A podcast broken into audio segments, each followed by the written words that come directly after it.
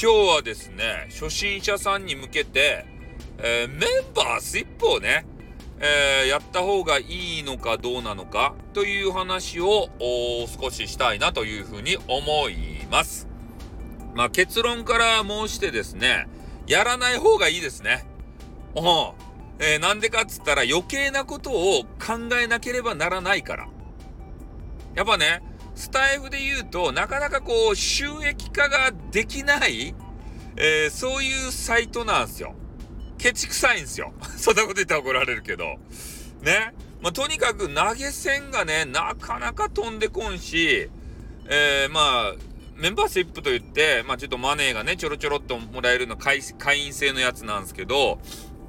ただね、えー、まあ、メンバーシップで言うと、やっぱり自分のなんか技っていうかさ、披露できるものが何かあればね、えー、それはやってもいいけれどもね、ただ、えー、俺の話をクローズドでしたい、えー、俺の話は面白いからみんな聞いてくれるだろう。こんな甘い考えでは、え、メンバーシップやると、こう痛い目に見ますね。それで、このスタイフのメンバーシップのダメなところ、え値段設定があるんですけど、これ一回ね、値段をつけたら二度と変えられない。ここが辛いんだよ。ね。で、まあ安く設定してる人は、まあ人数いっぱい入るかもしれないが、ただ、マネーになりませんね。お全然ちょろちょろっとね、300円ぐらいからいけるのかなでもそんなんやったら、スズメの涙みたいな形ですね。うまい棒しか買えませんね。まあそれちょっと言い過ぎなんですけど。まあ、それと、えー、値段を高く設定してしまった人。この人たちは、入りませんね、人がね。まずね。入らないので、まあ、入ったらね、一定のマネーにはなるかもしれんけれども、まあ、この兼ね合いがめちゃめちゃ難しいんですよ。メンバーシップ。そして、えー、メンバーシップの方たちをなんとかね、メンバーとして留めるために無理をしちゃうんですね。あこれ、ちょっと体壊す原因になります。で、そのことについて考える時間っていうのも、えー、いっぱい出てきます。だから、メンバーシップはね、ほんとガチで、マジで、やらない方がいいです。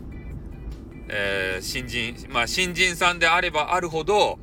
ね、余計な悩み事がない中で、俺はスタイフ楽しんでいただきたい。ね、あんまりね、投げ銭とかないかもしれんけどさ、そっちの方が気楽でいいですよ。うん。で、やるのであれば、コンテンツ販売があるんで、まあ、これでちょっとね、様子見てみたらどうかなと思うんですよね。自分の面白トーク吹き込んで、えー、それをね、まあ、100円で売ったりとかさ、500円で売ったりとかさ、そういうの、それができるんで、まあ、そっち方面考えてみたら、どげんですかね。メンバーシップはね、ちょっと、よっぽど自分の技がある方、えー、こういう人たちがやった方がいいね。えー、音楽の限定ライブをするとかさ、ね、あの私が、あのー、ね、知り合いになっている世界的なミュージシャンの方がいるんですけど、そういう方がね、まあ、限定ライブやりますせって言って、えー、会費をね、えー、いくらか、まあ、もらってやるっていうような、そういうのに使ったらいいんじゃないかと思うんですけどね。で、我々素人なんでね、なかなかトークでマネーもらうって難しいんすよ。うん、俺でも試行錯誤繰り返すっちゃけん。この配信歴15年のスタイフさんでもさ。だけど、俺のアドバイスとしては、まあちょっと様子見てね、えー、まずコンテンツ販売とかから始めたら土源ですかと。で、人気が出てくればさ、それみんながね、メンバーシップやってよって言うけん、その時にやってもお、おか、お、お、ね、遅くない。うん。ただめ、あの、値段設定難しいんでね、えー、そこは、まあ、ファンの皆さんとね、えー、考えていけばいいんじゃないかなと思い思うんでね。まだファンがいないうちにやると後悔しますね。まあ、これだけね、えー、ちょっと財布の先輩としてお伝えしたいと思います。じゃあ、降ります。あー